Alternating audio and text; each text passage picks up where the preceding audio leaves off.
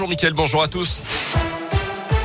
Et à la une de l'actualité aujourd'hui, le projet de loi sur le passe vaccinal finalement adopté en première lecture cette nuit à l'Assemblée nationale avec deux jours de retard sur le calendrier prévu à cause d'une suspension de séance de nuit obtenue par l'opposition et surtout à cause des propos polémiques d'Emmanuel Macron sur les Français réfractaires au vaccin.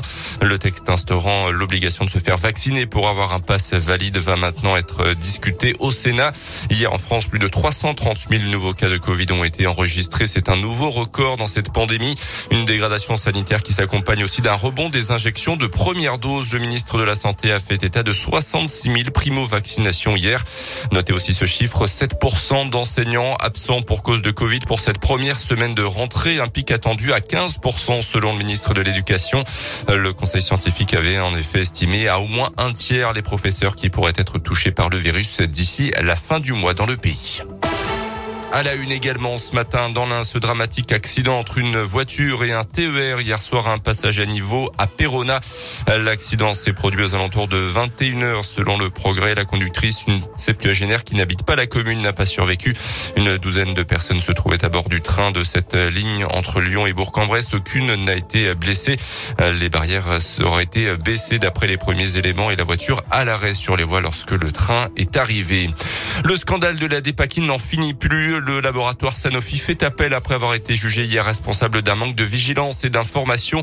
Euh, ce médicament qui traite l'épilepsie notamment s'est avéré dangereux pour les femmes enceintes et aujourd'hui des milliers d'enfants souffrent de graves problèmes de santé. Euh, c'est le cas des trois enfants de Valérie Torrande qui représente l'association de victimes APESAC dans la région. Des enfants qui ont 15, 16 et 21 ans. Leur quotidien rythmé par leurs soins. Euh, Valérie veut qu'ils soient reconnus comme des victimes eux aussi et dénonce le cynisme du laboratoire On se retrouve alors avec ça, avec les structures, avec les écoles, avec l'administratif.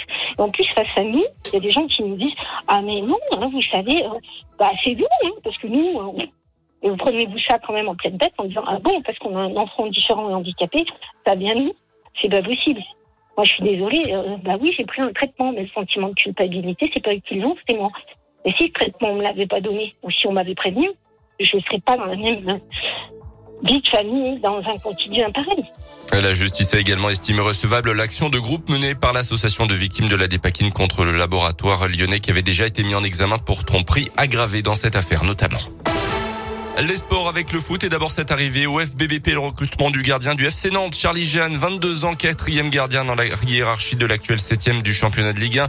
Il a été libéré de six, six derniers mois de contrat avec les Nantais. Euh, Charlie Jeanne qui sera donc en concurrence avec Anthony Maisonial pour garder les cages Bressan au moins donc jusqu'à la fin de la saison.